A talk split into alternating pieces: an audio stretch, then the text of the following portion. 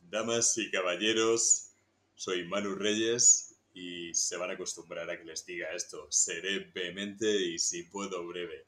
Bienvenidos a mi podcast Hay un lobo en la habitación a este primer capítulo. Y tengo que decirles que tengo un regalo para ustedes y para mí mismo porque me encanta tener buenas conversaciones con gente que tiene historia e historias. Y él las tiene. Siempre que he empezado algún proyecto, él ha sido el primero o uno de los primeros invitados porque vale muchísimo la pena. Si estuviésemos en el Renacimiento, sería uno de esos hombres que pinta, que escribe, que canta, que compone y que nos maravilla, pero lo hace también en el presente. Además, es el rey de las redes sociales. Es imposible entrar a TikTok, a Instagram y no encontrarlo a él con alguna de sus magníficas ocurrencias.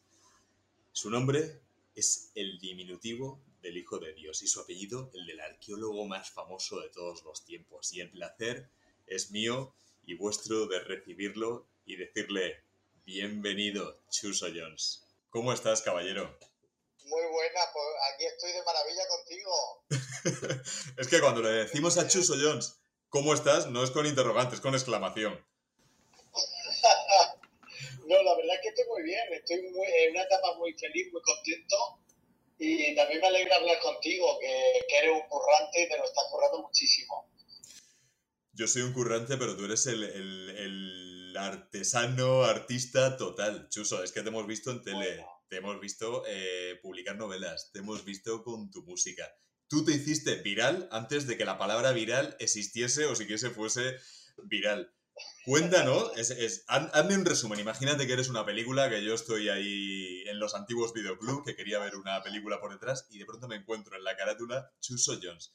Hazme una sinopsis de aquel momento legendario en el que normalmente cuando vamos al McDonald's somos nosotros los que pedimos. Ellos te pidieron a ti, eso fue, eso fue increíble. Eso fue, eso fue una locura. Han pasado 10 años, ¿eh? 10 años.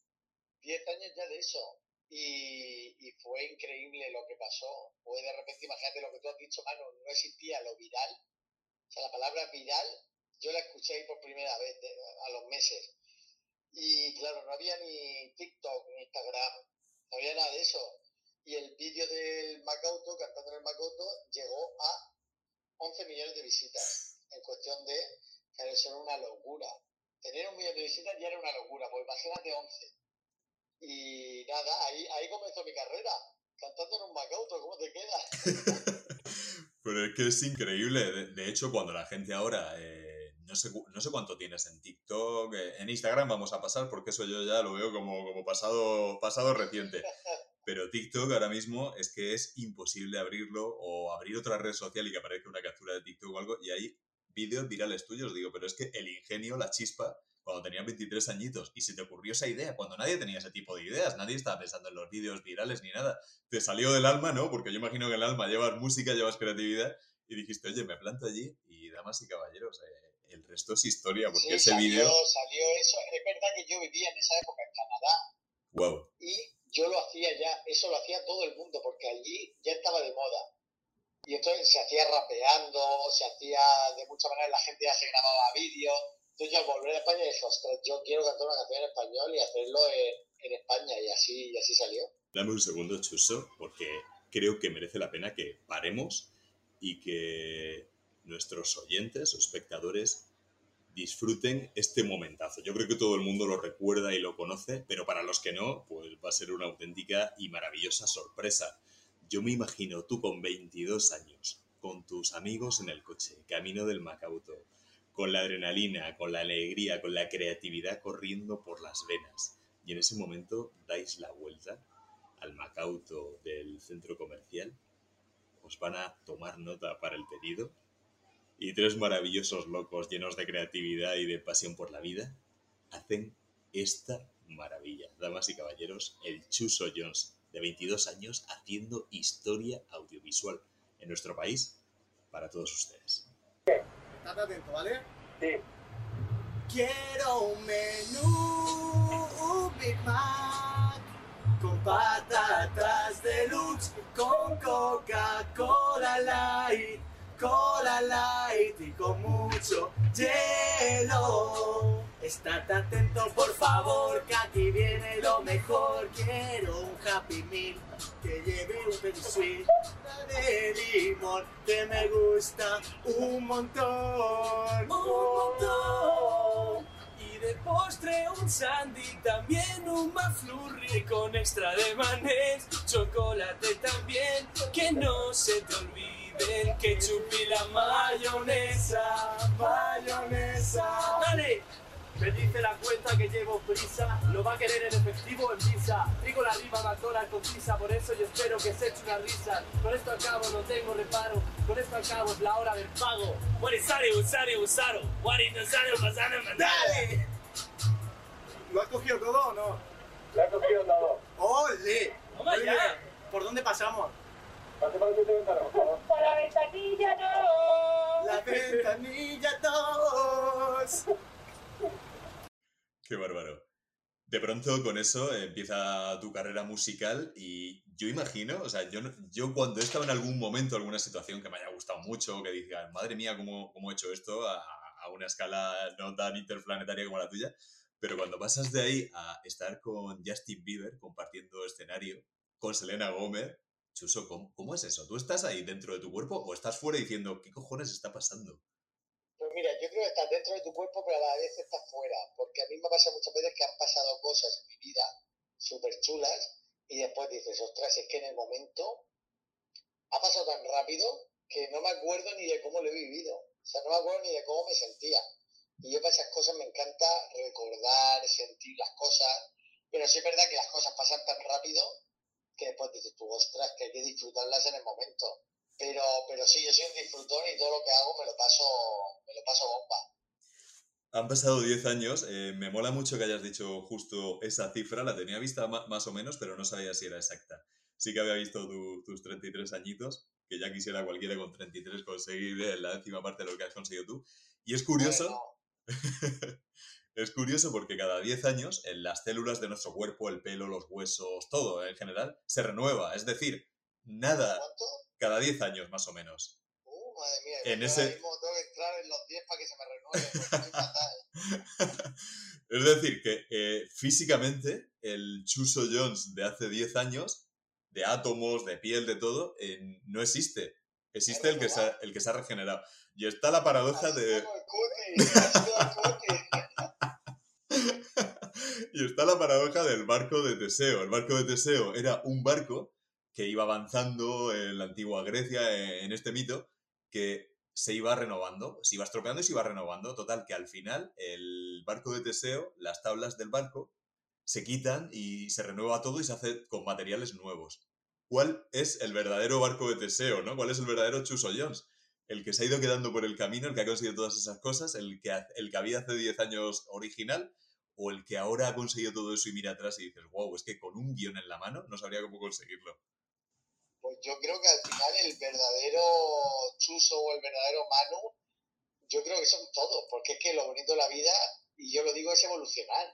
Es que imagínate estar siempre siendo la misma persona, lo mismo, pensando igual, hijo, con lo chulo que es eh, aprender de la gente, abrir la mente. Hostia, yo antes pensaba unas cosas que a día de hoy, eh, con la experiencia y con aprendiendo de muchísima gente, me ha cambiado la mentalidad. Entonces, eso es lo bonito. Al final, el verdadero chuso de hace 20 años, o sea, de hace 10 años, tenía 20 años. Y el verdadero chuso ahora, pues tiene 33. O sea que yo creo que todos son mm, verdaderos, ¿no? Al final vamos evolucionando y vamos aprendiendo y eso, eso es lo bonito, eso es que estás vivo, si no estarías muertísimo. Es un poco eso, ¿no? Que es el momento el que nos vive a nosotros. Y hablando de eso, tú- Claro, total. Hablando de eso, eh, yo creo, yo me lo pregunto, yo tengo una agenda bastante apretada. Tú y yo hemos, llevamos meses para conseguir hab- hablar un poquito Sí. y vamos, y vamos ahí locos. ¿Cómo es eh, tu semana o cómo es tu día? Eh, tiene que ser una locura. Con- consi- consigues todos los proyectos y todo lo que llevas, eh, vivir, eh, disfrutar un poquito. ¿Cómo, cómo es un día tuyo? Cuéntanos un poco, que es- yo creo que eso a la gente le llama mucho la atención.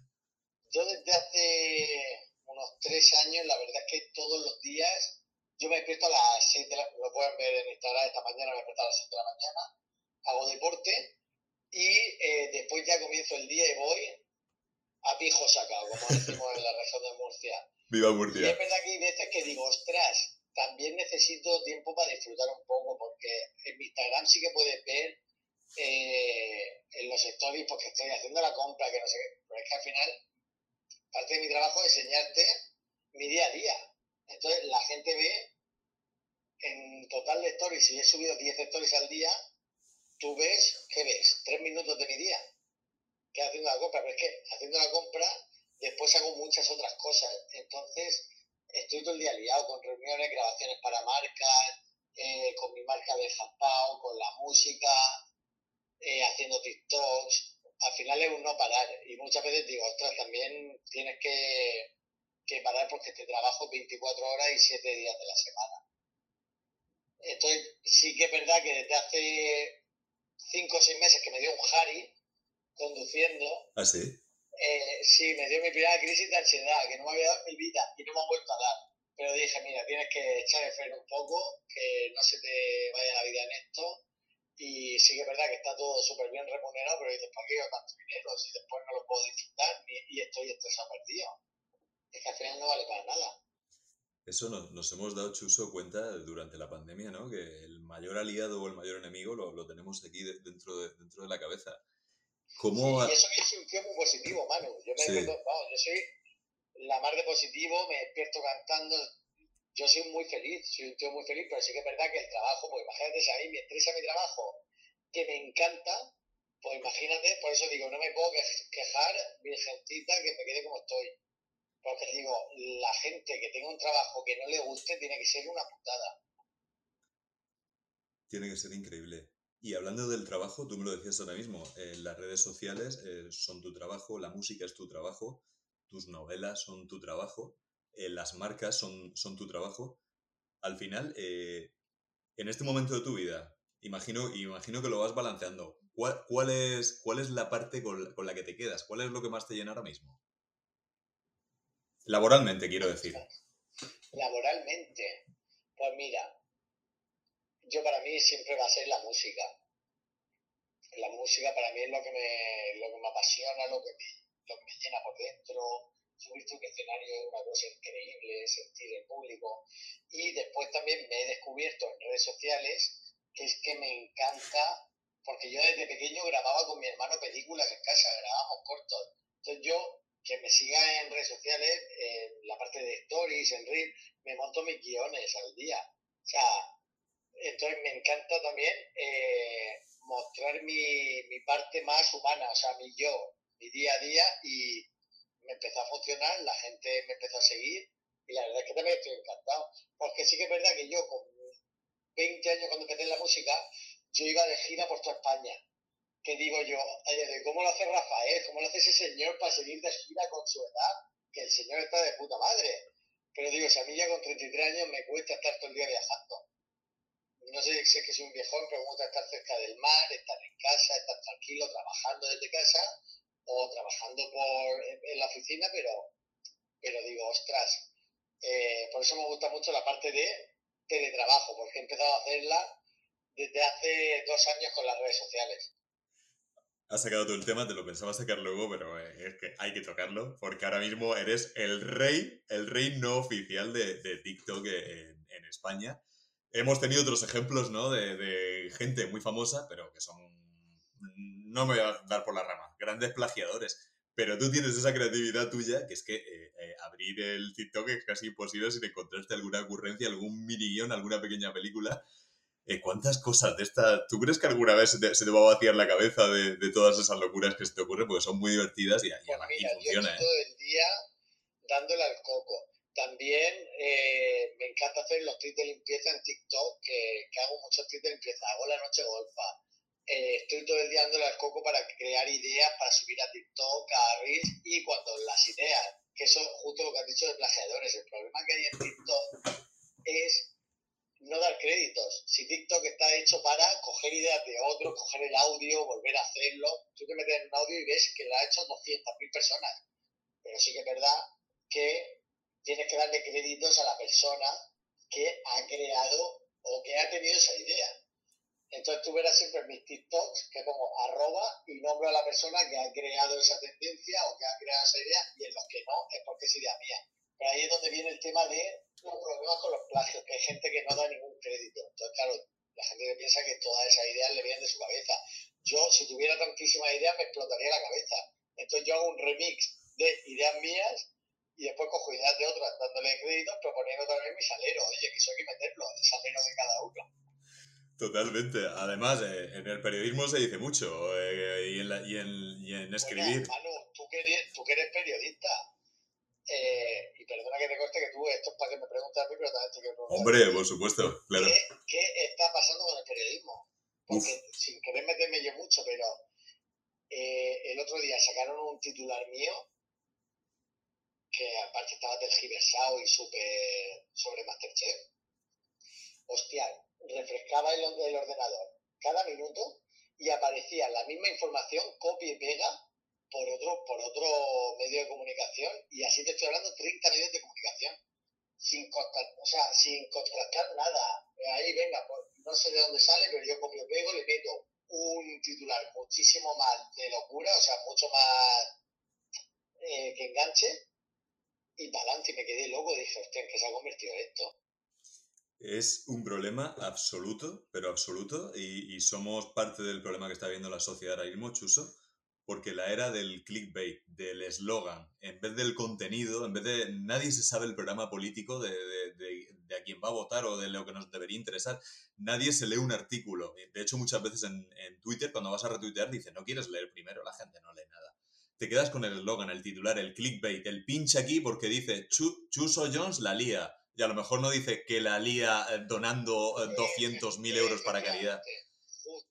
Entonces es una vergüenza y es un problema. Yo el otro día estábamos en una mesa, estábamos bastante periodistas de, de medios diferentes, de ideologías diferentes, de, de líneas editoriales diferentes, y era de las pocas veces últimamente que podíamos hablar un poco de política sin fanatismo, que eso se ha convertido en un problema en la calle, de política, de todo. No puedes hablar. No, tú antes podías ser de lo que fueses y yo de lo que fuese y podíamos ser ¿Sabes amigos. ¿Sabes la putada?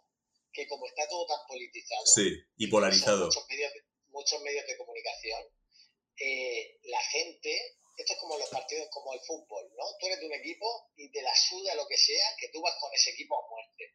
Pues esto es lo mismo, o sea, si el PP hace algo malo, el PSOE, Podemos, lo que sea, como tú seas de ese, lo vas a defender a muerte, te da igual que te estén robando a ti, porque lo tienes que defender porque es tu color. Entonces, hacen con nosotros lo que quieren, porque en vez de nosotros no pelearnos entre nosotros y decir, "Ch, tú has hecho esto, eh, has hecho esto mal, sanción, o tú me prometías en tu partido electoral, me prometías todas estas cosas, si no las has cumplido, se te baja el sueldo, o te vas a la puta calle. No, aquí estamos todos peleándonos entre nosotros, nos enfrentan, ellos siguen haciendo lo que les da la gana, y aquí estamos todos enfrentados. No aprendemos nada. ¿Cuántas veces lo hemos visto eso, por ejemplo, con el fútbol, no? Que la gente matándose en la calle y luego los presidentes dándose una comilona de millonarios juntos. Es que dices, Es absurdo. que se te fuera la vida a ti por el equipo, te paga el equipo de fútbol. ¿ah? Sí, sí. Si me dices que eres accionista, digo, bueno, se puede entender. Es súper Pero sí, triste. el periodismo es... Estamos enfermos. Hostia, a mí te digo una cosa, Manu, y te lo digo súper en serio, y con perdón, y yo, mi máximo respeto a todos los periodistas. Yo doy muy pocas entrevistas por eso, porque digo, yo doy una entrevista con todo mi cariño. Estoy invirtiendo mi tiempo en darte una entrevista que a mí la entrevista me da absolutamente igual, porque te digo, para que la saquen en un periódico y me tergiversen el titular y después pongan lo que les da la gana, digo, ¿para qué perdido yo este tiempo en dar una entrevista? Entonces, como ha pasado muchísimas veces, y no soy yo solo yo, ¿eh? Lo hablo con un montón de compañeros y la gente dice, si es que yo no quiero dar entrevistas a ningún medio de comunicación porque es que van a sacar lo que les dé la gana y el titular que sacan encima va en contra mía, digo, ¿qué gano yo? No me pagan, me va a perjudicar, hasta luego.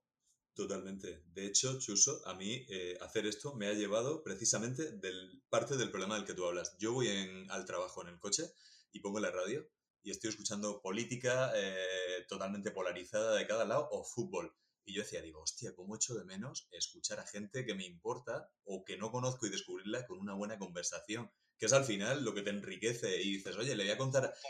los Claro, podcasts que se están claro. poniendo muy de moda y es eso, es al final una conversación sana, hablando de temas de la vida, sin pretensión de meter un clip y que te escucháis. ¿Sabes lo que te digo? Que al final es una cosa súper sana y en eso consiste la vida, ¿eh?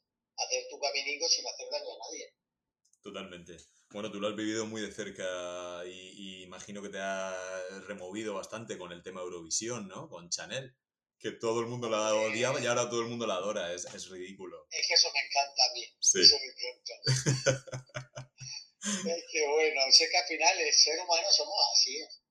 Somos criticones, por suerte, unos menos que otros. Son, o sea, al final, y el tema Eurovisión es que todo el mundo parece que es productor, coreógrafo, escenógrafo, todo el mundo sabe de todo y no saben realmente el trabajo que hay detrás. Y también una cosa en cuanto a Chanel, que se tuvo que cerrar la pobre eh, la cuenta de Instagram y de Twitter. Es que detrás de las redes sociales hay, hay, hay una persona, hay un corazón, hay sentimiento y eso hay que tenerlo siempre en cuenta. ¿Tú llegaste a hablar con ella cuando pasó todo ese proceso? Porque tú de una manera diferente, pero tam- también viviste esa exposición y, y ese, ese modo de juzgar absoluto, ¿no? Sí, mira, yo, bueno, aparte es que Chanel, en mi edición de Tu cara me suena, Chanel era bailarina de Tu cara me suena. O sea, tú ves mis vídeos de Tu cara me suena y sale ella bailando conmigo al lado. Eh, yo no le escribí nada porque es que en esos momentos dices tú, es que la, esa persona lo que quiere es no saber nada de nadie, centrarse en lo que está haciendo. ¿a que no? Chuso, ya que has sacado el tema de tu cara me suena, ¿a qué sabe Mónica Naranjo?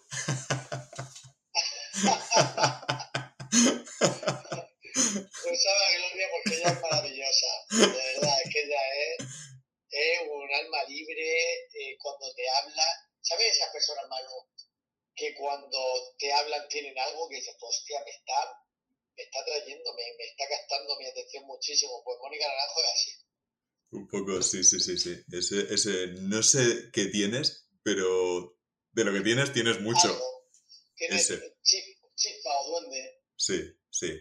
Yo creo que hay gente que a lo mejor eh, no eh, es como ¿no? el, el rombo ese de, de- de los juegos de fútbol o de los jugadores de los cromos que dice eh, no es demasiado atractiva esta persona, no es demasiado inteligente, no- pero tiene algo especial. tiene algo. Eso es. Eso es, eso es maravilloso. Y eso cuando lo encuentras, cuando lo tienes, pues te lleva a conseguir la- las millones de cosas que has conseguido. Hablabas de que de pequeño hacías ya cortos, eh, TikTok te da un poco alas a esa parte de los guiones, aunque son muy pequeñitos, máximo tres minutos. ¿Tienes pensado dirigir algo? ¿Tienes algún proyecto en la cabeza de ese tipo? Pues mira, yo los videoclips que he hecho, eh, mis muchos de ellos los he dirigido yo, porque es que me encantan. O sea, es una cosa que me encanta. Sí que es verdad que me encantaría formarme un poco más, ahora mismo no tengo tiempo, pero creo que para eso tienes que estar eh, formado para poder llevarlo. Yo ahora mismo dirigir, yo creo que se me creo que sería una aventura súper chula, pero se me irían muchísimas cosas de las manos. O sea, yo no, hay un montón de cosas que no sabría hacer. Pero sí que me encanta. Coño, en un videoclip mío, Manu, te lo juro que esto me lo dice mi Laurita, que es como mi mano derecha, a la cámara que estaba grabando de una manera educada, porque eso es muy educado, pero dice, es que acabaste con la cámara tú en la mano. O sea, yo le cogí la cámara y grabé la escena, porque yo sabía en mi cabeza cómo la quería. Y se estaba tomando la escena de los actores una otra vez, y dije, perdona, no me quiero meter en tu trabajo, pero me deja un segundico la cámara para hacer la prueba a ver cómo. Y fue la escena que salió. Por eso te digo, yo en mi cabeza sabe muy bien lo que quiere, pero bueno, para llegar al punto de poder dirigir una cosa entera, yo creo que me quedan unos, unos cuantos años y sobre todo mucho aprendizaje. Ahora mismo, tú eres un, un- Hay una cosa que a mí me gusta diferenciar mucho, que son los influencers. Estamos viviendo la era de los influencers, pero un poquito también la casi casi explosión de los influencers. No sé si viste hace poco, hubo un evento y recaudaron muy poquito. Al final eh, es gente a la que sigue mucha gente, pero que verdaderamente no, no, no le importa tantísimo. Y luego hay otra Ah, cosa, no me he enterado de eso. pues hubo un evento, creo que eso fueron los Influence Awards. ¿Estuviste tú en Ibiza? No, No, yo no. Pues fue un Yo evento... que voy a, voy, a, voy a muy pocos sitios, eh, también te lo digo. Me refiero, no porque sea yo aquí más que nadie, ni mucho menos, sino porque eh, cuando me invitan a estos sitios, eh, es lo que te decía antes, bueno, yo tengo tanto volumen de trabajo y soy tan viejo joven y me gusta estar tanto en mi tierra, con mis amigos, con mi gente, que yo, el mundo influencer, tengo amiguicos, pero yo no soy de, de los que se juntan con 20 influencers y se van de viaje y no sé qué. No porque mis amigos son mis amigos de toda la vida, eh, no sé cómo explicar, no quiero desprestigiar a nadie, parece que estoy como desprestigiando a quien lo hace, no. ni mucho menos, pero que no son mis planes, me refiero, yo si quiero irme de viaje me voy con mis colegas, que los conozco de toda la vida. A mí me con gente que no conozco de nada. Por el postureo. Porque, porque a mí viajar, me gusta viajar con mis 3, 4 amigos, imagínate con 20 que no conoces. Vamos. Y que llevan todos Pamela. Llevan todos Pamela y, y no son el fondo. Y están, y están todo el rato echando fotos a toda hora y grabando todo. Que yo parece que lo grabo todo, pero yo salgo a cenar con mis amigos. Para empezar, mi Instagram se los hago yo. Porque mis amigos ni quieren salir, ni tienen Instagram, ni nada. Y yo llego a un restaurante y yo dejo el móvil. A mí eso de estar en el restaurante, eh, grabando cada plato, subiendo fotos de cada plato. O sea, hombre, no sé que sea una colaboración o que te estén pagando, pero la gente está todo el día. Yo estoy mucho con el móvil, ¿eh? Pero ya pasarte, a mí eso ya me se me iría a las manos. Efectivamente es eso. Es un poco de pornografía social, pornografía vital, ¿no? De radia- hacer una radiografía de cada momento de tu vida. Yo entiendo muy bien, eh, claro, eh, colaboraciones pagadas, tu engagement, tu gente, tus redes, eh, son al final una fuente ahora mismo importante de tu negocio. Eso lo entiendo. Pero hay gente que a lo mejor tiene 10.000 o 13.000 o algo que tampoco a lo mejor está ganando casi dinero. Y es cada momento de su vida que dices, oye, por favor, para, para un poco, eh, vi- vive un poco de verdad. Y Para, para, céntrate, céntrate, Mari Carmen.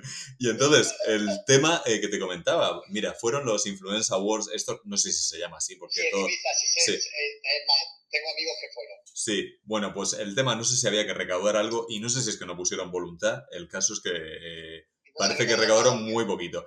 Eso es solo un ejemplo que ta- tampoco me interesa especialmente porque, bueno, también creo que si se hubiesen puesto en serio, claro que se hubiese conseguido algo.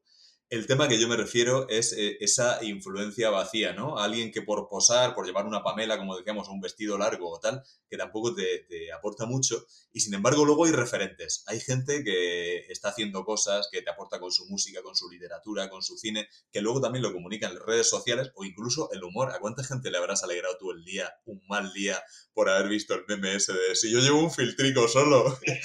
Eso es buenísimo. Entonces aportas. Entonces para mí eso es ser referente. Y en España creo que estamos muy faltos. En Murcia lo hemos visto. No tenemos casi Mira. referentes. Yo, gracias a Dios, tengo un público, tengo un publicazo, de verdad, un publicazo o seguidores, como se quiera llamar. Eh, Publicazo me gusta. es un publicazo, te lo digo en serio. O sea, y aparte, yo lo digo, y, la, y, la, y incluso las marcas me lo dicen, dicen, tienes un seguimiento tan cariñoso. Yo digo Es que de verdad. gente bonita. Es gente súper bonita, nada de mal rollo. Eh, o sea, no sé, digo, ¿qué hago yo para que me siga?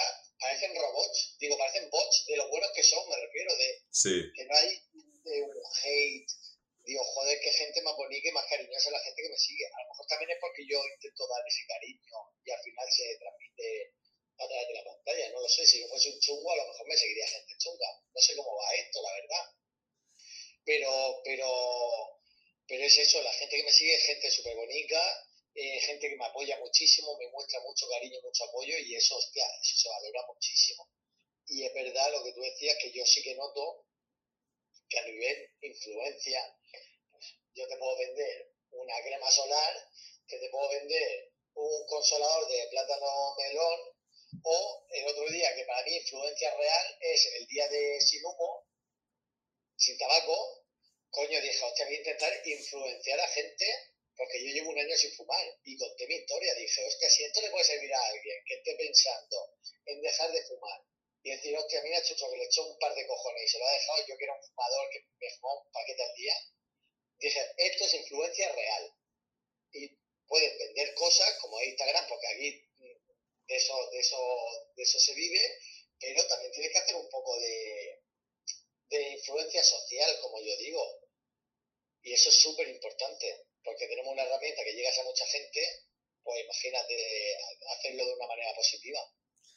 Tienes toda la razón. Y, y es lo que te hacía referencia, que, que estamos tan faltos de, de referentes que cuando tenemos eh, a alguien y co- corremos el riesgo hasta de quemarlo. O sea, no había a Alcaraz apenas de a- apenas había terminado de ganar y ya había superado a Nadal. Y perdona, pero Nadal es una leyenda y Alcaraz promete mucho. Pero estamos tan faltos que ahora es explosión y al pobre muchacho lo, lo vamos, lo vamos a quemar porque es que yo creo que no le, no le han dejado ni, ni minutos de, de relax, de, de esa adoración y, y de ese encubramiento que me parece maravilloso. Pero Bueno, ha habido un fenómeno fan también Sí. y, sí, y la verdad es que había hacía muchísimo tiempo que no había una figura en España y eso es murciano y es maravilloso. Eh, pero que como una revelación del deporte nueva. Y él ha sido de repente la revelación en España a nivel nacional de- del deporte. Y yo, bueno, eh, Cascaral se va a comer el mundo. Se va a comer el mundo. estamos seguros y, y lo estamos deseando.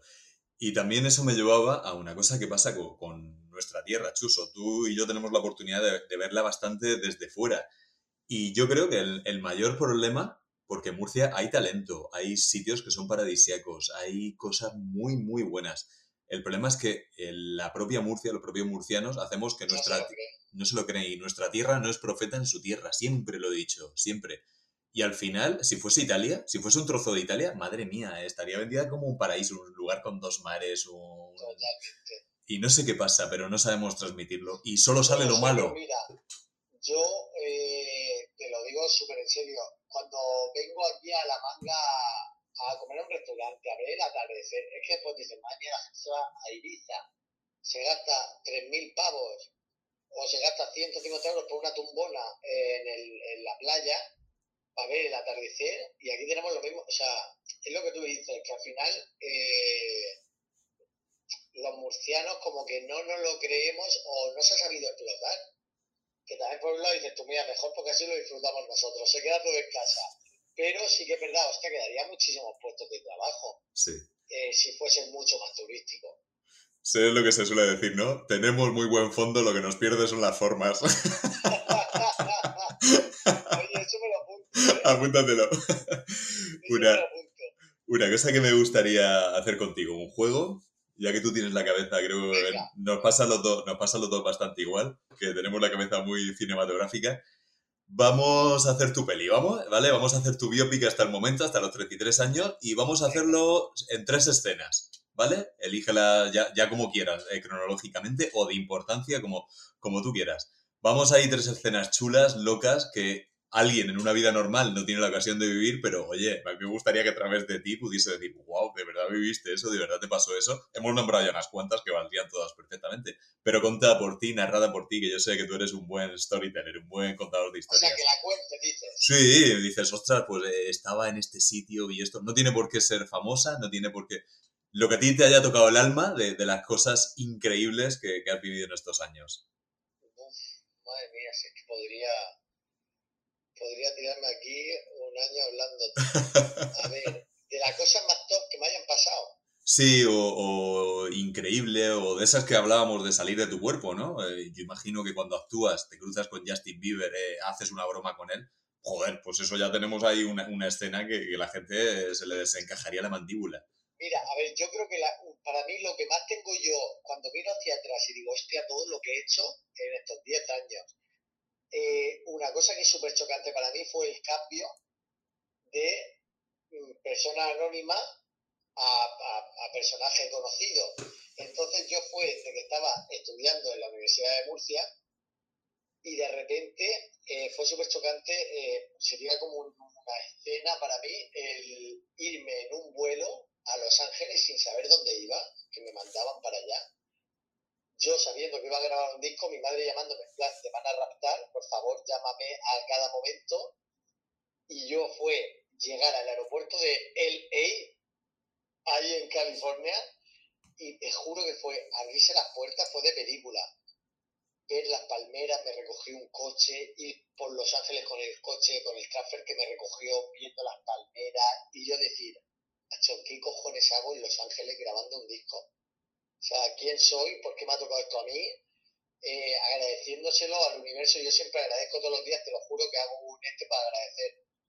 Y yo iba mirando por la ventana y dije, se me pusieron los pelos de punta y pensé, ¿qué coño hago aquí? O sea, qué varita me ha tocado para estar yo aquí. Y me acuerdo perfectamente, mi yo de hace 10 años me veo como de fuera del, del coche, mirando todo como diciendo, qué guapo, qué suerte que tengo.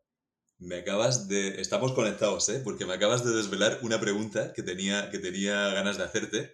Y creo que es justo eso, porque damas y caballeros, Chuso Jones en su foto de WhatsApp siempre, desde que yo lo conozco y tengo su número, ha tenido la foto del ala de un avión sobre unas nubes. Sí, ¿Es ese momento? Siempre. ¿Es ese momento, ese vuelo? Justo, justo fue cuando me fui a Los Ángeles. Qué grande. Lo he conectado ahora mismo. Volví a cambiar desde ahí. Te marcó la vida eso, ¿eh? Sí, fue como el comienzo de, de algo nuevo que yo estaba preocupado porque sé lo efímero que es todo esto y yo estaba preocupado por agarrarlo bien y, y no soltarlo. Y gracias a Dios, después de 11 años ahora, sigo aquí. Pero era como ese, era esa, esa energía y esa vitalidad de lo nuevo que venía, de ostras, voy a vivirlo, pero también el miedo de decir, ¿hasta cuándo va a ser esto? Y es ese momento, es el vuelo que cogí. Y ahí lo tengo yo, de no he cambiado la foto desde hace 10 años. Siempre me ha llamado mucho la atención y, y, siem- y siempre te lo he querido preguntar, pero claro, no es lo típico que vas a abrirle el teléfono a alguien. Oye, ¿y esta foto? ¿Sabes? Como un cuñado. Y vam- vamos, si quieres, esta, esta escena peliculera te la, te la pongo yo, aunque ya lo hemos nombrado bastante, pero, pero, ostras, creo que a lo mejor la gente no se ha podido meter en ella. Tienes 22, 23 años, eh, estás con tus amigos y vas en ese coche, se os ha ocurrido esa idea que tú dices que trajiste de Canadá. Sí, En las películas, cuando alguien va a llegar a un hit, un highlight de que va a cambiar su vida, hay una música especial, hay un recuerdo mágico. ¿Cómo era ir en ese coche? ¿Qué tenías en tu cabeza? ¿Te imaginabas un 1% de lo que iba a significar llegar ahí? Estoy hablando, estoy hablando de cuando llegas, eh, para la gente, ya sé que tú sabes perfectamente a qué me refiero, cuando vas en el coche y llegas al McDonald's antes de cantar esa canción que, que te abrió el mundo. Que va, pues fíjate que nosotros íbamos sin tener ni idea de lo que iba a pasar. O sea, íbamos a grabar el vídeo para eh, subirlo y para nuestra gente, en plan para echarnos una risa. O sea, que no era eh, ni mucho menos con la pretensión. A lo mejor a día de hoy, sabiendo cómo a las redes sociales, lo haría pensando, ¡guau! Esto puede tener muchas visitas, esto le quiero que se haga viral. Pero en ese momento fue todo tan, eh, ¿cómo se dice? Sin ninguna pretensión, Sí, nada de nada, entonces yo creo que salió también en parte también por eso, naturalidad. porque no había presión. Yo se lo envié a mi colega por 20. Y Twenty. al día siguiente era el vídeo más visto de 20. Que dije yo, ¿qué está pasando? O sea que ese también ha sido uno de los puntos de, de supercambio en mi vida. Sería, eh, si tú esa, si tú esa tarde no llegas a estar, o tus colegas, porque al final tú eres el líder ahí, está claro, pero el líder es muy importante, pero el que lo secunda, si tu mejor colega en ese momento no llega a decir, venga, vamos a coger el coche y no llega a tirar para adelante, si no llega a ocurrir eh, todas las variables que podían haber ocurrido ahí, es como el doctor, doctor Strange O en... o mejor no llega a venir uno de ellos, de mis amigos, y viene otro y no funciona igual. Si es que, claro, ahí los tres teníamos un papel súper importante. Es Sin increíble. Es increíble. Y de eso cambió. O sea, hay un, un infinito de multiversos ahora mismo en el que esa tarde no ocurrió y tú ahora mismo, eh, ¿qué serías? ¿Qué habría pasado? ¿Por dónde habría ido tu camino? Pues mira, yo tendría un restaurante. O bueno, sería cocinero de algún restaurante.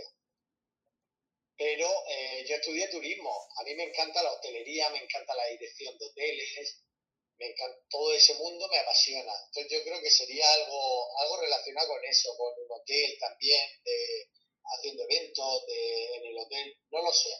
Pero eso me encanta. ¿Te imaginas que hubieses eh, tirado por la hostelería, hubieses cogido una franquicia de McDonald's y hubiesen llegado unos chavales haciendo eso? Tú dices, menuda idea, ojalá se me hubiese ocurrido a mí. Sí, a ver, yo creo que hubiese acabado por algo, por algo de eso. Seguro. Yo estoy seguro de que hubieses sido igual de feliz porque tú tienes ese, ese eso, ¿no? Ese eso del que hablábamos, que, que el camino que hubieses elegido. Yo he sido muy feliz toda mi vida. Y sigo siéndolo. Y te juro que digo, es que soy un disfrutón. Y cuando tengo un día de mierda, a mi cabeza, porque todos días de mierda como todo el mundo, pero yo mismo me digo, ni de coña dejes que un minuto de tu día que se te ha arruinado por algo, te arruine eh, todo el día. O sea, es que no, no, no me lo permito. Y también digo, tengo días de mierda, que, que no soy un robot, pero, pero que son muy pocos días, pero porque no quiero, no quiero que mi mente esté mal. Me han encantado estas dos escenas. Es que sale un biopic muy guapo tuyo, ¿eh? Eso sí, si lo podemos hacer en Estados Unidos, Ángeles. si lo podemos hacer en Estados Unidos, que le den un poco más ahí de presupuesto, pues ya sabes tú, pero bueno. Vamos a por la tercera escena. ¿La tienes? Pues mira, la tercera escena ha sido también otro, otro cambio en mi vida. Y todo esto te estoy hablando a nivel laboral, ¿eh? porque a nivel personal te podría hablar, ya no tendría escenas para nombrar de las, de las que hay. Pero a nivel laboral, otra escena sería, es que tiene que, fíjate que tengo yo miedo a los aviones, yo soy, tengo mucho miedo a los aviones, pero tiene que- todo que ver con aeropuertos y tal. Fue el momento en el que fui a Barcelona con mi manager, con Marcos, a hacer el casting de Tu cara me suena. Eso para mí fue, pasé de ser como viral en redes sociales a salir ya a nivel social en televisión, que ya era, noté como que todo el mundo por la calle, eh, todo tipo de perfiles, perdón, en plan, señoras mayores, señores mayores, niños, niñas, todas las edades, pues ya te reconocían por la calle. Eso fue gracias a Tu suena. Y aparte yo aprendí muchísimo. Pues fue ese mom- esa escena que recuerdo, que me llama- nos llamaron para ir a hacer el casting porque querían que participara. Fuimos a Barcelona, hicimos el casting y volviendo en el aeropuerto del Prat, o sea, había pasado una hora de haber salido del casting. Y en el aeropuerto del Prat yo estaba con Marcos tomándome un café, cogí un vuelo para Madrid, yo para Alicante, porque me venía a Murcia, era verano. Y de repente, me acuerdo de esa escena perfectamente, están los dos tomando café y le suena el teléfono a Marcos y se queda, se- me acuerdo de su cara perfectamente, se quedó así y entonces me dice, te han cogido. O sea, fue en cuestión de una hora, que normalmente en un casting pues tardan una semana, dos semanas. Una hora después dijeron, te han cogido. Sigue hablando, sigue hablando, cuelga y me dice, no te vayas del aeropuerto que te tienes que quedar en Barcelona. Empiezan el lunes, era viernes. O sea, yo ya me quedé en Barcelona para empezar un programa de televisión, que era mi primer programa, la primera vez que yo iba a salir en televisión. Coño, todo eso fue para mí también una escena de súper chocante de decir, hostia, cuidado que esto es otro paso en mi carrera. Que voy a salir en una televisión nacional, como hay Antena 3, de repente me dijeron quiénes eran los concursantes del casting, el elenco, como Flo, eh, Durne, eh, Santi Rodríguez, gente eh, ¿quién- los chunguitos, eh, Ángela Carrasco, José Manuel Soto, gente que se ha dedicado al mundo muchísimos años y yo llevaba dos años en escena. Entonces dices tú, joder, qué fuerte que voy a estar eh, trabajando con esta gente. Y fue también en el aeropuerto ese momento, me acuerdo perfectamente de ese día. Qué bárbaro. Al final parece que esos sitios, ¿no? Aeropuertos, sitios donde se dan las despedidas, son zonas límite. son zonas límite que en el límite siempre parece que es donde pasan las cosas, ¿verdad? Justo que comienza un viaje Sí. y se acaba otro. Una despedida, una relación que, que se reúne, que se acaba, sí, siempre tiene ahí... Una cosa. Sí, mira, hablando de eso, una cosa que a mí, eh, a mí me influye muchísimo y, y hay una máxima que yo considero que es bastante verdad, eh, que dice que no hay mejor manera de crear, de componer, de escribir, de comunicar que con el corazón roto o enamorado y no sé cuál es peor de los dos. ¿Cómo lo vives tú eso? Claro, porque al final eh, el estar enamorado es un sentimiento súper bonito y el estar con el corazón roto es un, un sentimiento pésimo también que te hace sacar un montón de, de sensaciones, de vibraciones, de todo. Entonces sí que es verdad que en esos momentos, tanto de súper arriba, de enamorado, o abajo con el corazón roto, te salen millones de ideas. Aparte, que cuando estás con el corazón roto, también es un momento súper bueno para el cambio. O sea, haces un montón de cambios en tu vida, quieres mejorar esto, quieres cambiar esto, vivir. Entonces son momentos súper mágicos también para crear. Quemar para volver a empezar. Estoy súper. Estoy súper a gusto contigo, pero la gente yo creo que está con los colmillos ahora mismo afiladísimos y dice, por favor, eh, eh, querido rey no elegido de TikTok, dale un par de consejos a los mortales que, aparte de disfrutarte, quieran, quieran ir, ir para arriba. ¿Qué les dirías? Aparte de tu naturalidad, carisma, Bueno. ¿qué? ¿A nivel laboral o a nivel qué?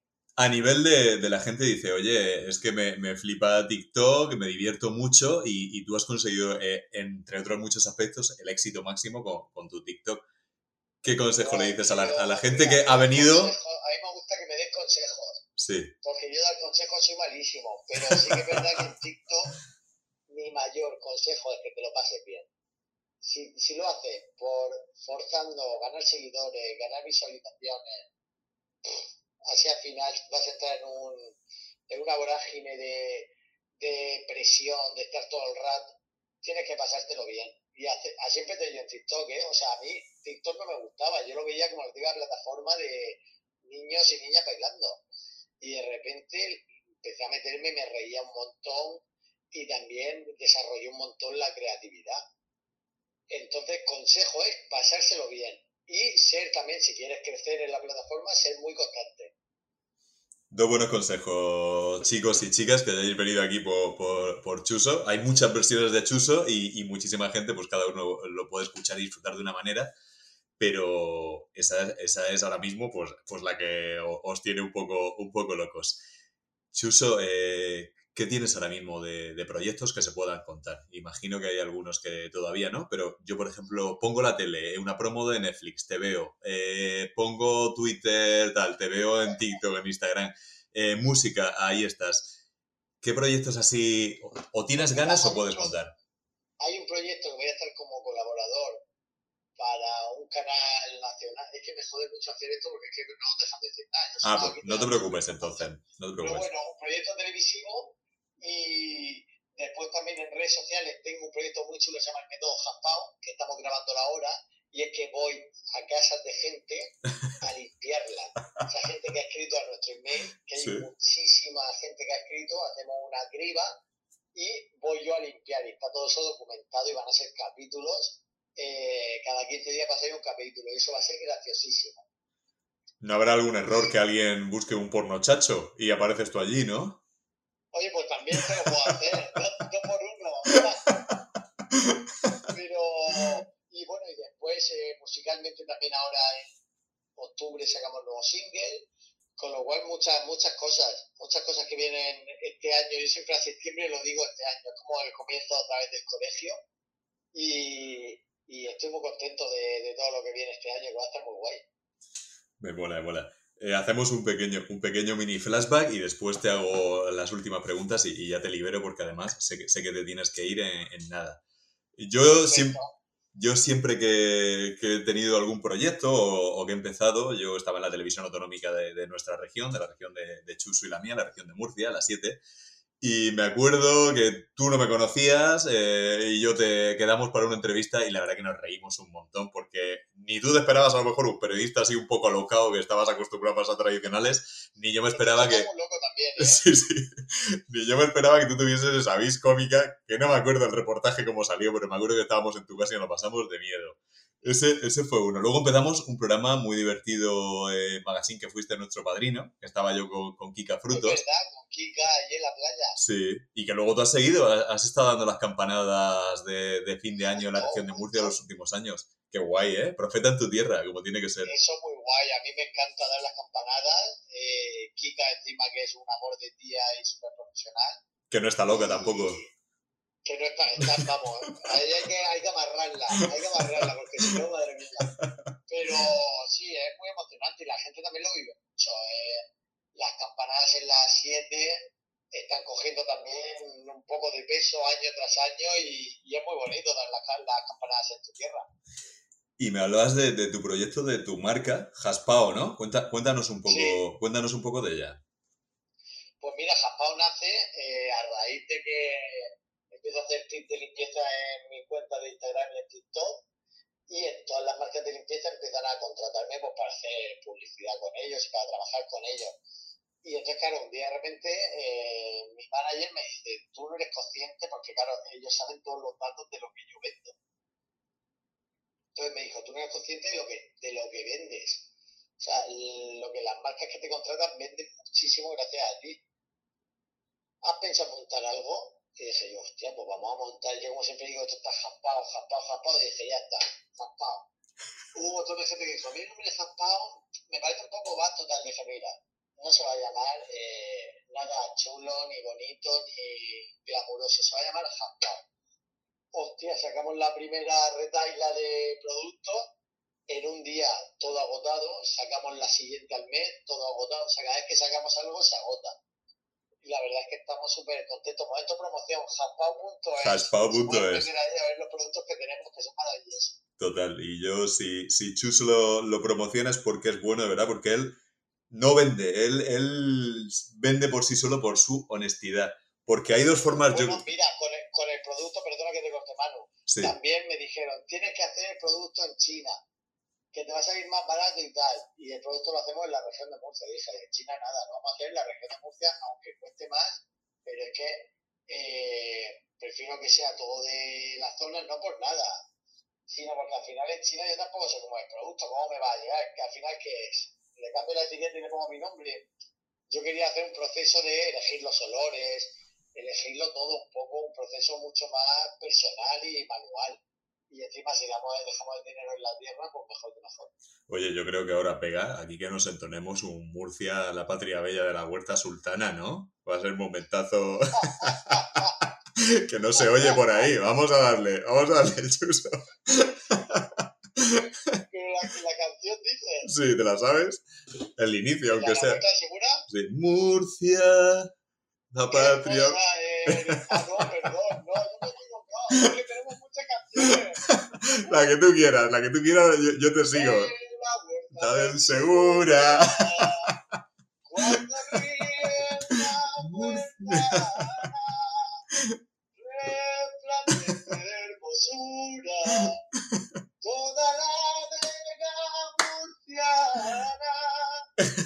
Qué grande.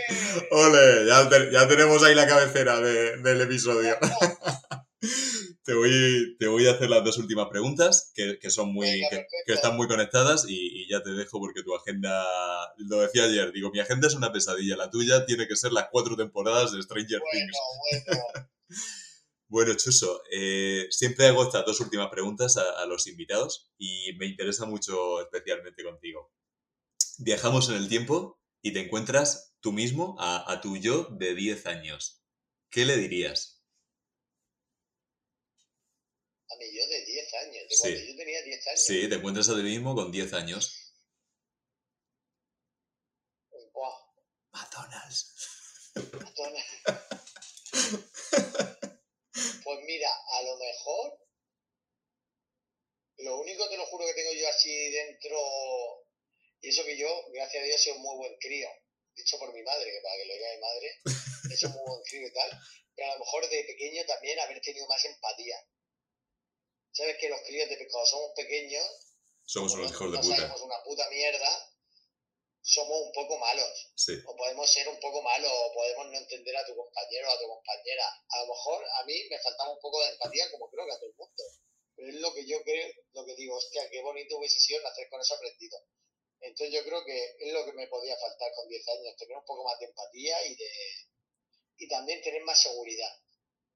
Porque es importante. con 10 años somos súper inseguros Sí. y cualquier cosa que te puedan decir o tal, te puede trastornar la cabeza muchísimo para el resto de tu vida, porque es cuando estamos desarrollándonos. Entonces, a un crío de 10 años o a mí diría, tío, seguridad para, contigo mismo, tira para adelante, que nadie te cambie tu mente, tus ideas y ten más seguridad. Porque sí que es verdad que yo con 10 años era muy seguro. Muy buen consejo, muy bueno. Vamos a hacer un viaje ahora al futuro, ¿vale? Nos encontramos a- al Chuso Jones eh, anciano, eh, ya viviendo sus últimos años de vida. No te pongas triste, eh, es, es ciencia ficción. Y me gustaría que le hicieses una pregunta. Él ya sabe todo, todo lo que has vivido después de estos 33 años. ¿Qué le preguntarías? ¿Qué querrías saber?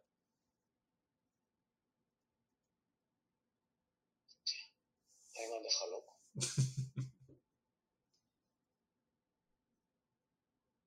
Eh, pues no sé, a lo mejor le preguntaría si ha sido feliz. O sea, si ha tenido una vida feliz. Más que nada por, por saber si me voy a pegar alguna hostia. Porque si me dice que no ha sido feliz, porque me ha dado la que me viene es dura. Digo, ya para, que se pare el tren que aquí me bajo. Porque yo siempre feliz hasta ahora.